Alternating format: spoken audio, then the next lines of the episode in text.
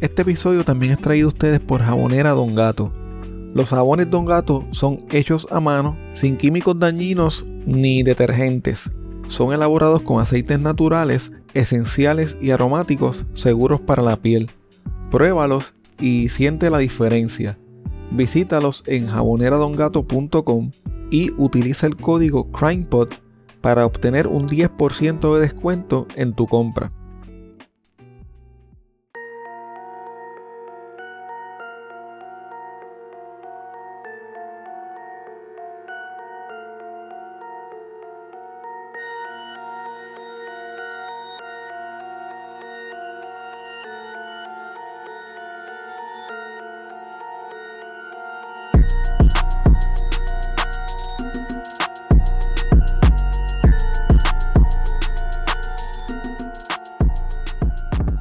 Mi nombre es Armando y espero que te encuentres bien. Antes de comenzar este episodio, quiero invitarte a que te unas a mi Patreon visitando patreon.com diagonal crimepodpr. Así puedes apoyar este proyecto independiente y tener acceso a contenido exclusivo que utilizo para investigar los casos. Tu colaboración permitirá que este proyecto pueda seguir semana tras semana reseñando temas como los que escucharás en el día de hoy. Si tienes un negocio propio o eres parte de alguna empresa que le gustaría anunciarse en este espacio, puedes comunicarte conmigo a través de correo electrónico a crimepodpr.outlook.com. Recuerda también seguir a CrimePodPR en Facebook, Twitter e Instagram. Suscribirte en Apple Podcast, Spotify o en tu aplicación favorita para podcast. Y, bien importante, dejar una reseña o review de 5 estrellas.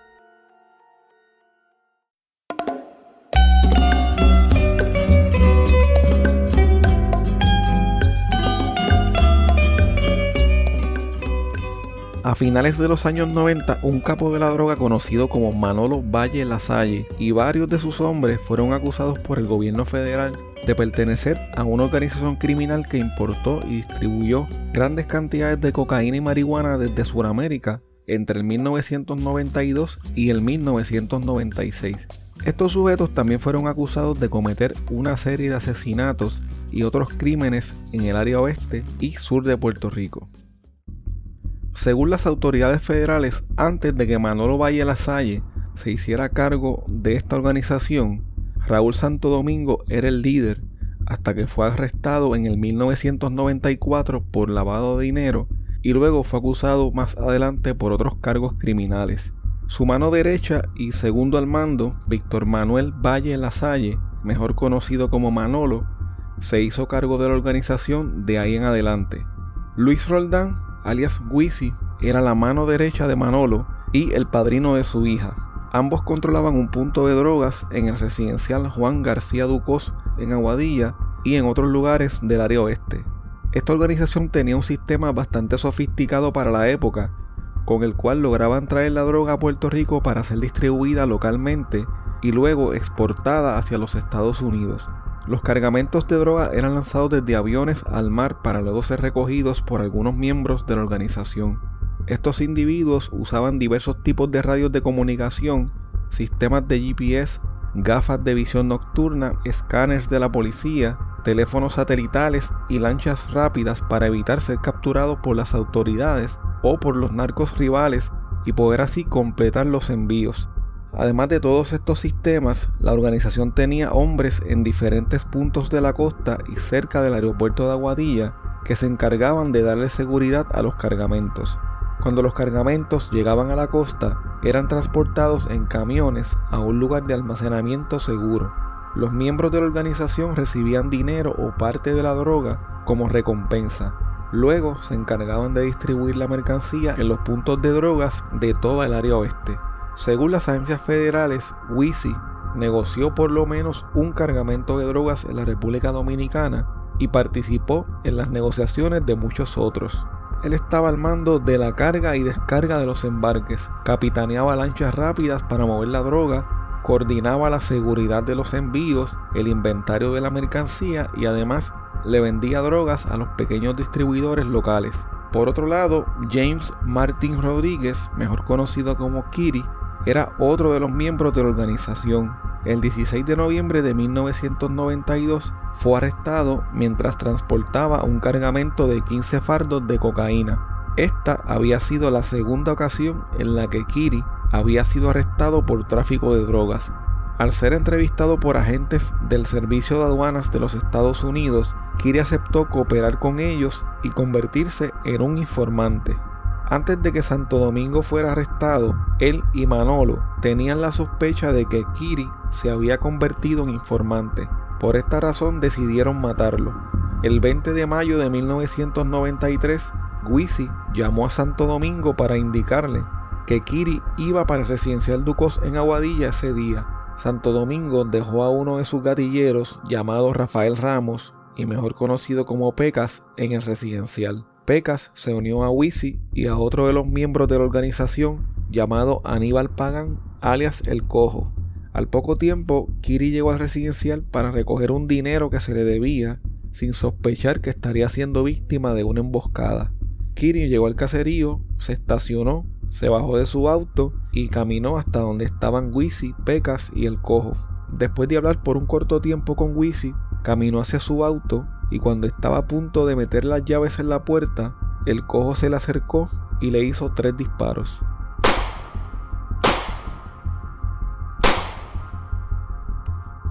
Luego Pecas se unió al ataque y continuaron disparándole hasta quedarse sin balas. Según el informe forense, Kiri recibió 17 heridas de bala. Según las autoridades, Omar Genao, alias Omi, era otro miembro de la organización que comenzó a trabajar a los 17 años para Pecas. Omi fue iniciado como miembro de la organización luego de una reunión en la finca de Santo Domingo.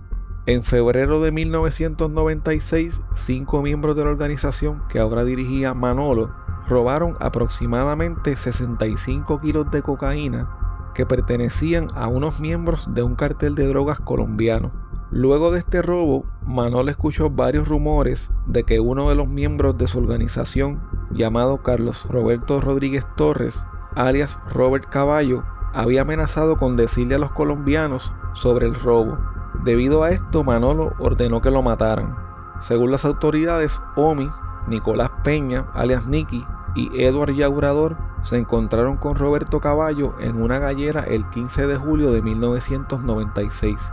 Después de hablar un buen rato y de darle algunas excusas a Roberto Caballo, quien estaba un poco ebrio, y a Yaurador sobre la verdadera razón por la cual estaban allí, Omi se montó en la pickup Toyota color roja de Yaurador, mientras que Nicky se montó en la pickup Toyota blanca de Roberto Caballo. De ahí salieron en dirección al lago Vega en Yauco. Al llegar a la represa del lago, ambas guaguas se detuvieron e hicieron un intercambio por alguna razón. Nicky se bajó de la guagua de Robert Caballo y se montó en la guagua de Yaurador. Omi se bajó de la guagua de Yaurador y se subió a la de Robert Caballo. Luego de continuar la marcha por un corto tramo, llegaron hasta una pequeña quebrada en donde todos se bajaron de los vehículos. Al bajarse, Robert Caballo empujó a Yaurador contra su guagua y le dijo a Nicky que le metiera cuatro tiros. Sin embargo, Nicky apuntó su arma hacia Robert Caballo y le dijo que en lugar de matar a Yaurador era a él al que le iba a pegar los cuatro tiros. Nicky le disparó dos veces en la cara a Robert Caballo, quien cayó boca abajo. Entonces Yaurador lo agarró por los pies, mientras que Omi y Nicky lo agarraron por los brazos. Luego los tres hombres colocaron a Robert Caballo en la parte trasera de su pick-up. Omi se montó en la guagua por el lado del conductor y Nicky en el asiento del pasajero. Detrás de ellos iba Yaurador solo en su guagua. Mientras iban conduciendo, Omi perdió el control de la guagua, cayendo en una zanja y haciendo que la guagua quedara atascada en el fango. Al bajarse de la guagua se percataron de que Robert Caballo seguía con vida y logró ponerse de pie en la parte trasera de la guagua. Robert Caballo le preguntó a Nicky que por qué le había disparado y Nicky le contestó, porque tú eres un hijo de puta. Nicky le hizo dos disparos más a Robert Caballo, esta vez acabando con su vida. Los hombres dejaron el cuerpo tirado en la parte trasera de la pick y se montaron en la guagua de Yaurador y huyeron de la escena. Originalmente el plan era que luego de asesinar a Robert Caballo, lo llevarían hasta la finca de Manolo para desmembrarlo y deshacerse de su cuerpo. En la mañana siguiente la policía encontró la guagua y el cuerpo de Robert Caballo en un terreno baldío en el área de Yauco. Algunos días más tarde, Yaurador habló con la policía en Ponce y les contó sobre el asesinato de Robert Caballo. Luego firmó dos declaraciones juradas ante la fiscalía. Además de las declaraciones juradas, Yaurador se convirtió en informante confidencial de la Administración Federal para el Control de Drogas o la DEA, como se le conoce comúnmente. Basándose en la información brindada por Yaurador, el 3 de septiembre de 1996, la policía de Puerto Rico arrestó a Omi y a Manolo por su rol en el asesinato de Robert Caballo, aunque también emitieron una orden de arresto contra Nicky. Este huyó antes de que lo pudieran capturar. En la denuncia que le fue entregada tanto a Omi como a Manolo cuando fueron arrestados, se identificaba a Yaurador como el informante. Luego de su arresto, Manolo fue puesto en libertad bajo fianza. Como él había visto el nombre de Yaurador en la denuncia, reclutó a Javier Soto, alias Chester, a José Rodríguez, alias Zurdo, y a otros dos miembros de su organización para que encontraran y mataran a Yaurador. El 13 de octubre de 1996 los hombres de Manolo encontraron a Yaurador, lo llevaron hasta una finca y lo amarraron con un alambre. Entonces, estando vivo y consciente, Zurdo lo decapitó con un machete. Luego de matar a Yaurador, desmembraron su cuerpo, colocaron sus partes en bolsas plásticas de basura y las arrojaron por un barranco que servía como vertedero clandestino. Se dice que Manolo estuvo presente durante el asesinato de Yaurador y amenazó a sus hombres diciéndoles que si alguno de ellos decía algo, le iba a pasar lo mismo. Zurdo se unió a la organización de Manolo cuando éste le ofreció participar en algunos de los cargamentos de drogas si ayudaba a matar a Yaurador. Se suponía que el primero de estos cargamentos era uno de más de 400 kilos de cocaína que Manolo había negociado en mayo de 1997 con otra narcotraficante llamada Ángela Ayala. Este envío no se pudo llevar a cabo debido a que ella fue arrestada por el gobierno federal. El segundo cargamento era uno de 600 kilos de cocaína que pertenecían a un narco conocido como Macho Cataño. Sin embargo, este cargamento también fue cancelado luego de que Manolo fuera arrestado por unos cargos de posesión de armas. Por otro lado, Chester uno de los que participó en la muerte de Yaurador y de varias actividades relacionadas con el narcotráfico, siendo miembro de la organización de Manolo, decidió quitarse luego de que su esposa recibiera un disparo en medio de un atentado. Chester decidió además entregarse a las autoridades y aceptó cooperar con la DEA, permitiendo que grabaran sus conversaciones, ayudando a los agentes federales a infiltrarse en la organización y finalmente testificando en contra de los demás. Pecas, otro de los miembros de la organización y quien participó en el asesinato de Kiri, también decidió cooperar con las autoridades federales. En diciembre de 1997 y luego en julio del 2000, el gobierno federal sometió una acusación de varios cargos criminales contra Omi, Zurdo, Nicky, Wisi, Manolo y otras personas asociadas a la organización. Los cargos fueron conspiración para poseer con la intención de distribuir más de 5 kilos de cocaína y miles de libras de marihuana. Con relación a la muerte de Robert Caballo, fueron acusados de conspiración para cometer un asesinato con armas de fuego en relación con un delito de tráfico de drogas y ayudar e instigar el asesinato con armas de fuego en relación con un delito de tráfico de drogas.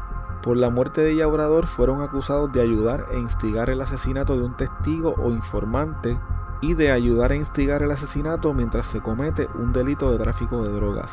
En el caso de Kiri también fueron acusados por los mismos delitos, además fueron acusados de manipulación de testigos y otros delitos relacionados con el tráfico de drogas.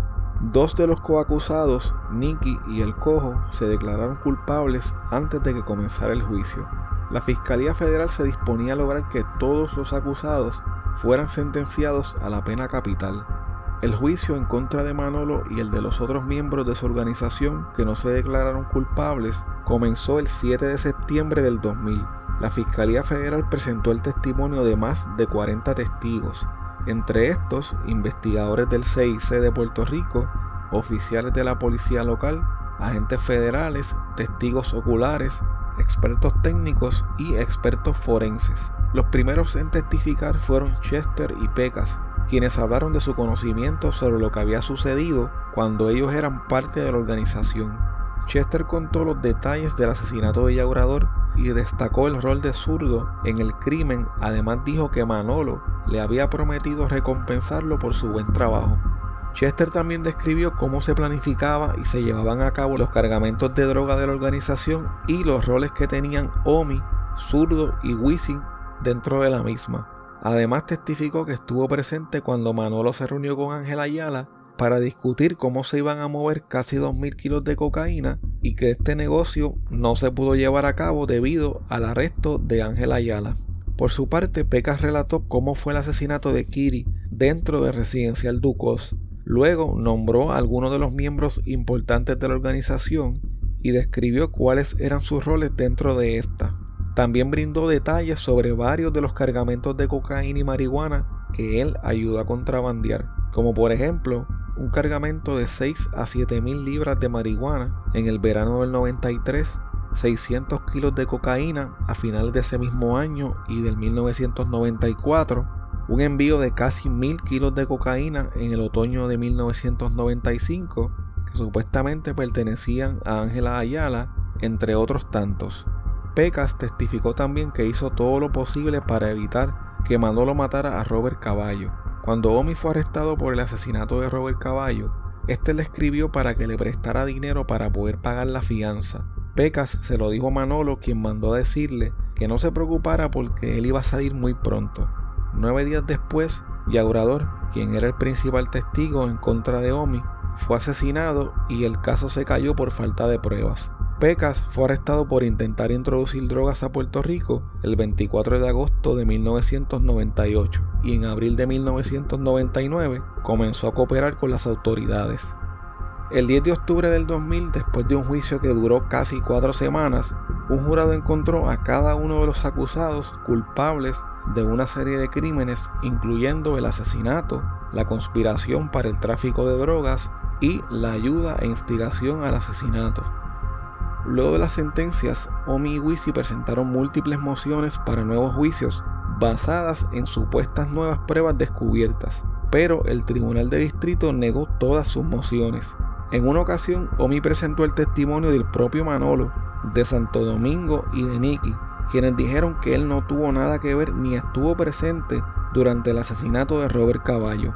Manolo incluso llegó a decir que Omi no participó en ninguno de los cargamentos de droga sin embargo, el juez Fuste no les dio credibilidad y sostuvo la sentencia.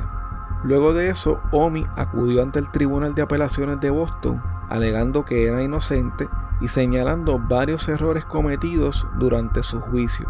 El tribunal confirmó la condena por conspiración y narcotráfico en su contra. Sin embargo, concluyó que la admisión de un testimonio de segunda mano durante el juicio violaba sus derechos por lo que le anularon las convicciones por conspiración para cometer asesinato y de ayudar e instigar el asesinato. El apelativo afirmó las condenas y las sentencias de los demás acusados. Víctor Manuel Valle Lasalle, alias Manolo, cumple una sentencia de cadena perpetua en la prisión federal Coleman 1 en Florida José Rodríguez Marrero, alias Zurdo, cumple una sentencia de cadena perpetua en la prisión federal McCready en Kentucky. Luis Roldán Cortés, alias Wisi, cumple una sentencia de cadena perpetua en la institución federal correccional McDowell en West Virginia. Nicolás Peña González, alias Nicky, se encuentra en la prisión federal de baja seguridad de Forest City en Arkansas y será liberado en el 2025. Aníbal Pagan Cerezo, alias El Cojo, salió en libertad en mayo del 2021. Raúl Santo Domingo salió en libertad en agosto del 2018. Javier Soto Alarcón, alias Chester, salió en libertad en noviembre del 2014. Omar Genao Sánchez, alias Omi, salió en libertad en agosto del 2010 y David Ramos Rivera, alias Pecas, salió en libertad en enero del 2007.